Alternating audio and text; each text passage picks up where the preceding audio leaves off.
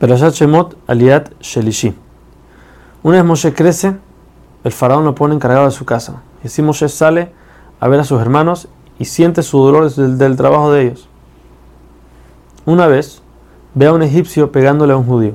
Este egipcio quería mucho a la esposa del judío, por eso maltrataba, lo maltrataba a este. Moshe se da cuenta de que este egipcio no va a salir ninguna persona que se va a convertir, por lo que dice el nombre, un nombre de Hashem especial y mata al egipcio, lo entierra en ese mismo lugar. Al día siguiente ve dos judíos peleando. Cuando el primero le va a levantar la mano solamente para pegarle al, segundo, Moshe le llama malvado porque le estás pegando a tu amigo. Cuando estas dos personas ven eso, ¿quiénes eran? Datán y Abiram, personas conocidas como veremos más adelante por hacerle problemas a Moshe todo el tiempo. Y le dice a Moshe, le dicen a Moshe, ¿quién te puso a ti sobre juez, como juez sobre nosotros? Tú eres un joven, tú eres un niño. ¿Que acaso me vas a matar a mí como hiciste ayer con el, con el egipcio?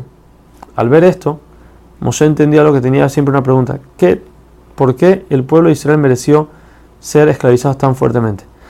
Al ver que esta persona ya sabía lo que hizo Moshe y estaba dispuesto a decirlo y a acusarlo, entonces se dio cuenta de que el hecho de que son delatores, eso es lo que les trajo tanto sufrimiento.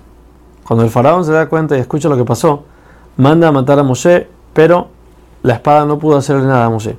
Moshe entonces se escapa, sale de Egipto y llega a Midian. Cuando llega ahí, se dirige hacia el pozo de agua porque él sabe que sus ancestros siempre encontraron su pareja en los pozos. Por eso él fue ahí también.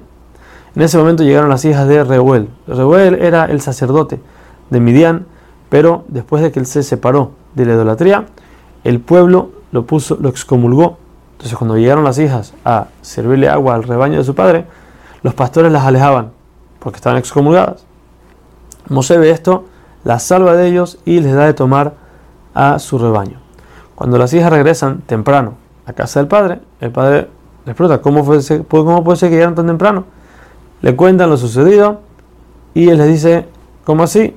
Tráiganlo aquí a esta persona. Puede ser que se case con uno de ustedes.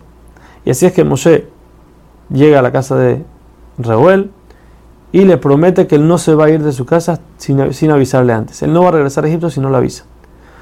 Reuel le da a su hija Tzipurá para que se case con ella.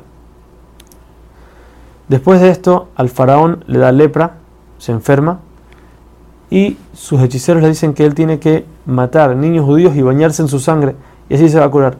Y así es como todos los días hacía esto, por lo que el pueblo del dolor calmó, clamó a Hashem y en ese momento Hashem los escucha y se da cuenta y siente, se le puede decir, siente su dolor y dice que va a salvarlos de Egipto.